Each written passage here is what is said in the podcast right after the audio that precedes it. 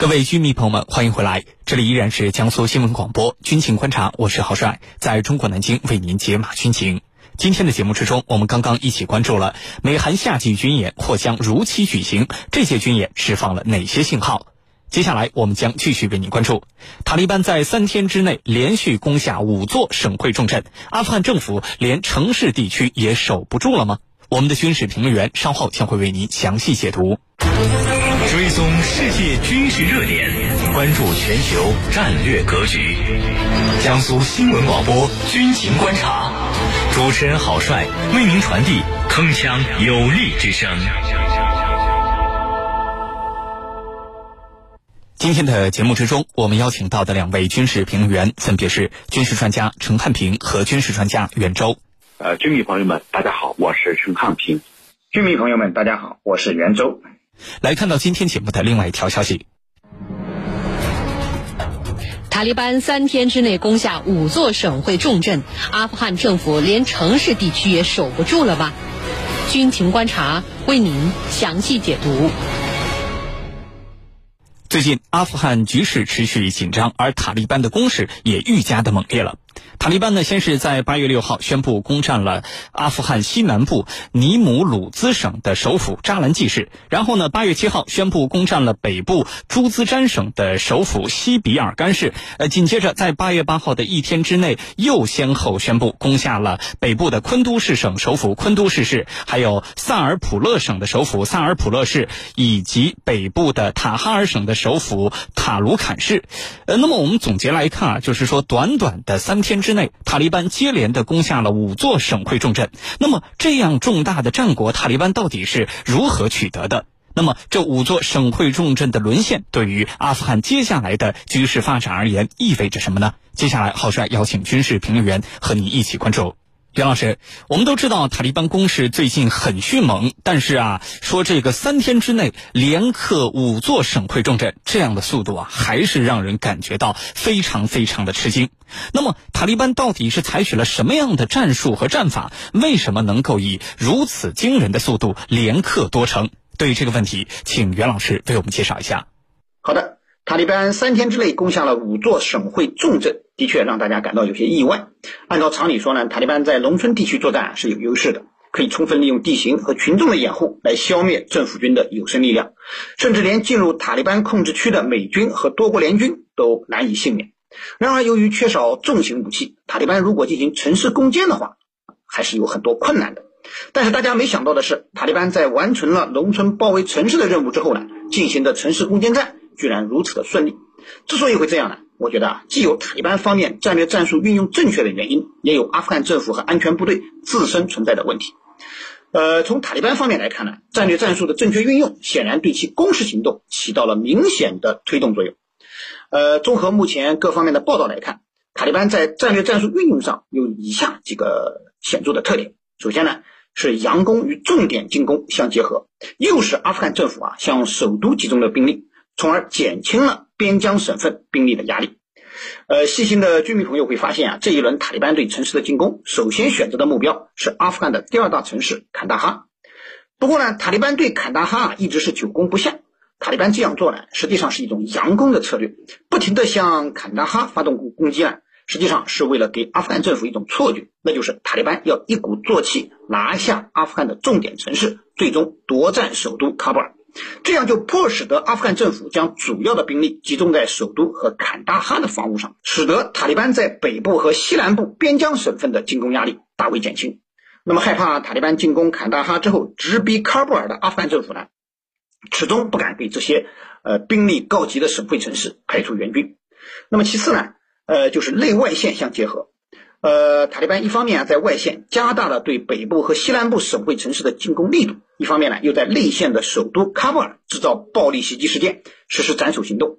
呃，目前呢已经有多名阿富汗政要遇袭身亡。那么这种情况下，有不少政府要员都选择了举家逃亡国外。那么在这种情况的呃出现之后呢，呃，身在前线的阿富汗安全部队还怎么可能有心思抵抗呢？军心士气啊受到了严重的打击。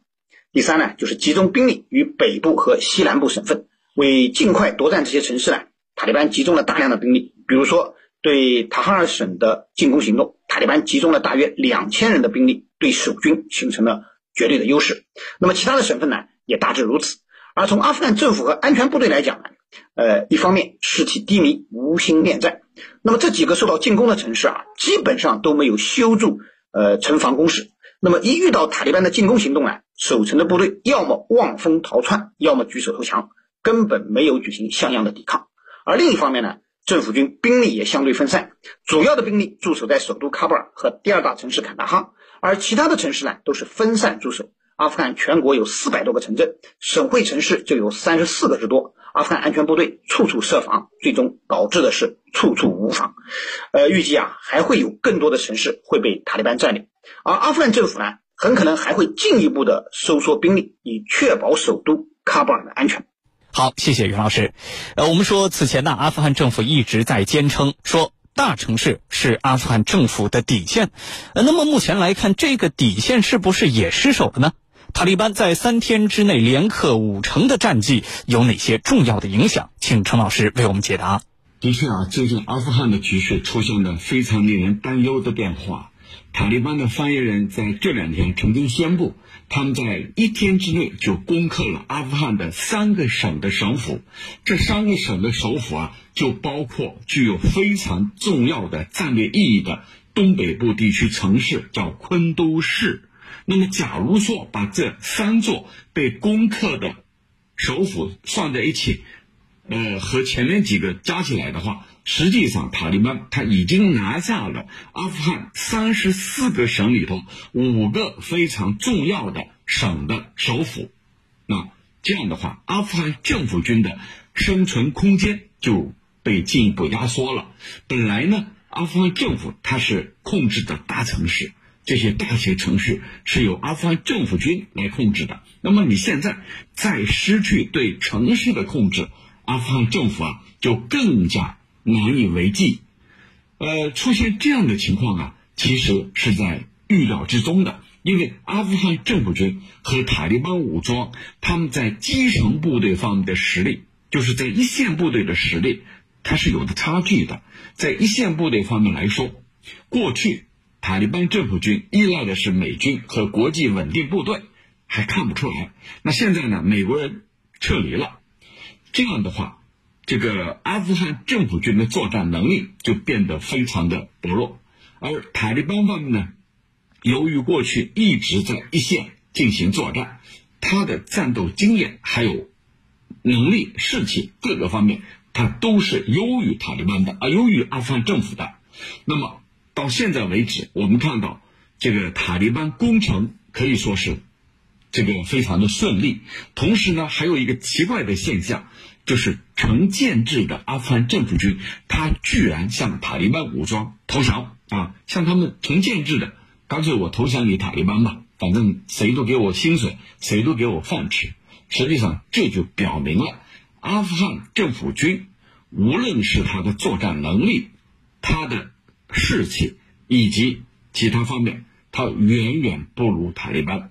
一旦失去了支撑，就是美国人、美军一旦失去了这样的支撑，塔利班武装可以快速的推进。那么这里头必然会产生很多的影响，这些影响集中在下面几个方面：第一，是对双方的士气此消彼长的影响。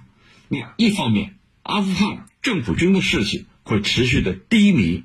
而另一方面呢，塔利班武装的士气会快速的上升，觉得我离拿下整个阿富汗已经为期不远了。他会激励这些塔利班士兵啊，不断的去攻城略地，这是第一个影响。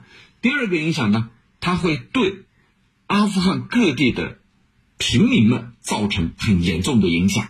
这些影响很有可能导致人道主义危机，因为你打仗嘛。最受伤的是平民，他要生存呐，因为你战火不断的在蔓延，影响他们的生计生活，无法生存怎么办？那就离家出走，离家，这个流离失所，这是很多战争时期我们都能够普遍看到的。那第三个呢，就是阿富汗国家的形势的稳定，如果是这样的趋势的趋势的话，那么不用想，阿富汗一定是一个。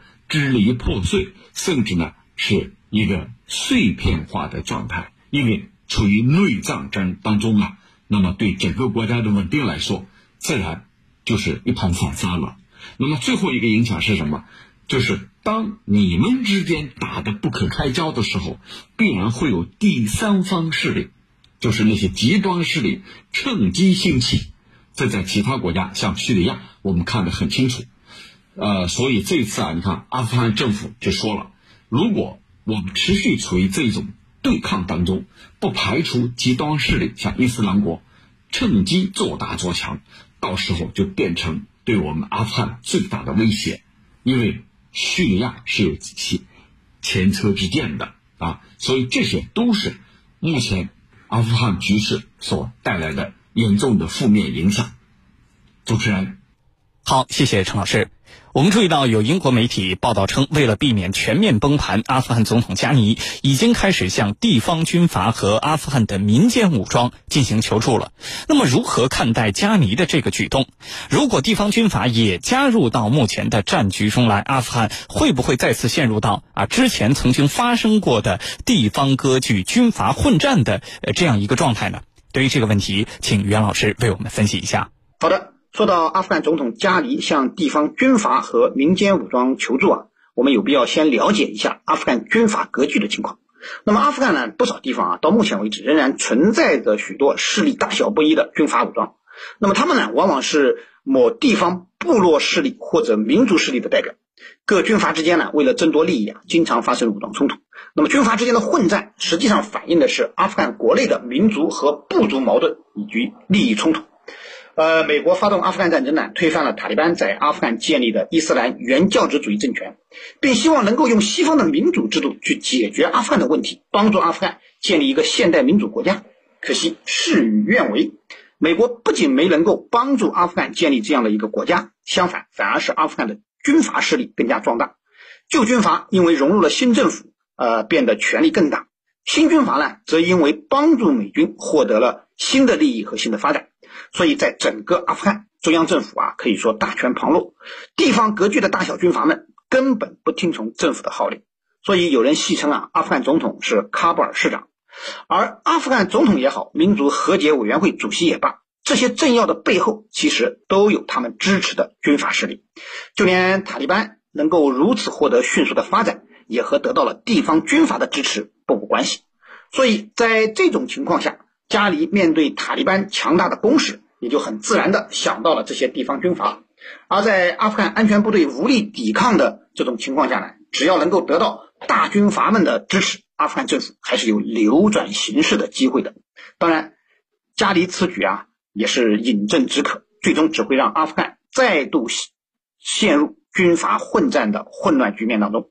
首先呢，阿富汗的军阀会因此名正言顺的参与到内战之中。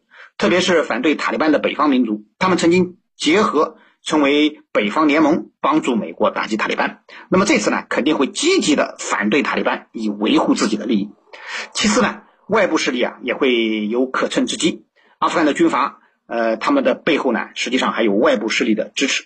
比如赫拉特省的军阀和哈扎拉人就得到了伊朗的大力援助，而阿富汗国内的土库曼部族则和土耳其眉来眼去。呃。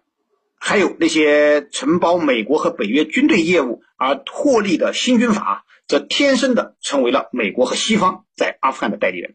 如果加里真的把战争的权力交到这些军阀的手中，阿富汗的内战很可能会转变成域外势力在阿富汗的一场代理人战争。那么阿富汗的形势呢，只会越来越乱。主持人。好，谢谢袁老师。根据媒体报道，阿富汗问题三方扩大会议，俄罗斯、中国、美国和巴基斯坦将于八月十一号在卡塔尔多哈举行。俄罗斯总统特使在接受媒体采访时也说，对于这次会议抱有着最好期望。那么，这个阿富汗问题三方扩大会议，呃，这到底是一个什么样的会议？这次会议有希望取得实质性的成果吗？对于这个问题，请陈老师为我们解答。好的。针对这个阿富汗局势的恶化呀，目前这个三驾马车就中美俄三方，这叫三驾马车，再加上巴基斯坦邻国阿富汗的邻国巴基斯坦，四方在进行谈判。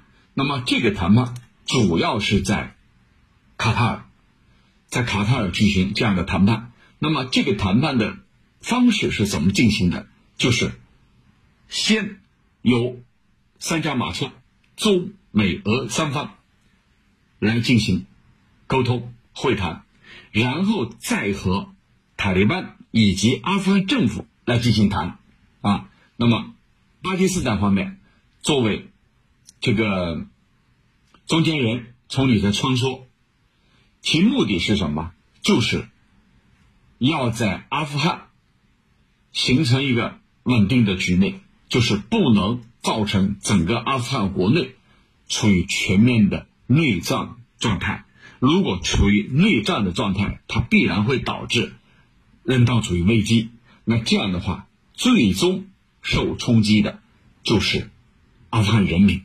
所以在多哈，八月十号，就今天，这个阿富汗问题特别代表，还有呢，就这个是巴基斯坦阿富汗问题特别代表和中美俄三方，加上这个阿富汗的两边，举行一个三驾马车的扩大会议，就是目的就是避免阿富汗走向内战，要寻找一个政治解决阿富汗。并且实现永久的全面停火谈判，那么问题是能不能达成呢？我觉得很难。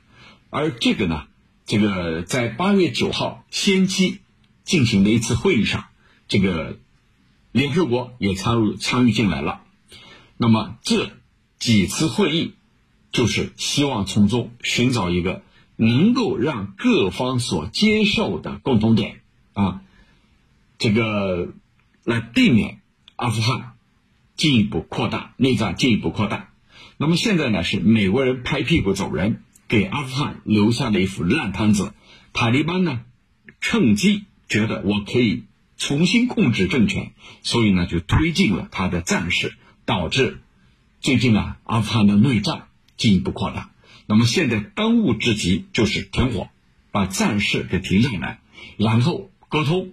谈判，推进政治解决，实现全面的停火。那么，对这样一个这个呃所谓三驾马车呀所做的努力，其实我是不乐观的。为什么不乐观？首先，你看啊，美国人是被动的，就是巴基斯坦从中做了大量的工作啊，要求你美方你要参与这样的会谈判啊，你不能一走了之，你得参与这样的谈判。其实美国人很清楚。他参加三驾马车的马车的谈判，他必然会成为另外两架马车的攻击点。他们都会说这是你造成的，你赶紧把局势给我稳定了。那美国人肯定是养尊处优啊，美国人肯定是过去是过惯了这样的生活，他都不愿意接受别人的任何批评的啊。所以美国是被我们被巴基斯坦方面劝说参与的这次三驾马车的谈判的。那么这是第一个焦点，第二个焦点呢？你如何去要求塔利班停下战事呢？塔利班会听谁的呢？而目前呢，各种各样的暴力活动在阿富汗国内不断的兴起啊。再一个，你阿富汗政府军你有没有这样的能力啊？拜登政府的做法很清楚，就是当战事扩大的时候，我动用轰炸机去轰炸，去打死塔利班武装人员。其实你这种做法。与事无补，你进一步激化了各方的矛盾，并没有让各方在谈判桌上来把自己的各自的诉求来表达，而是以这样的方式是激化各方的矛盾，到头来很有可能阿富汗的局势进一步恶化，这一切的责任全在美国人的身上。主持人。追踪世界军事热点，关注全球战略格局。江苏新闻广播军情观察，主持人郝帅为您传递铿锵有力之声。感谢我们今天两位军事评论员的精彩解读。以上呢就是本期军情观察的全部内容。我是郝帅，代表节目编辑李轩、魏青、赵晨，感谢您的锁定收听。最新的军情热点，我们将持续为您关注。更多的广播节目、优选音视频，还有大蓝鲸商城，您可以登录大蓝鲸 APP。各位军迷朋友们，我们明天节目再见。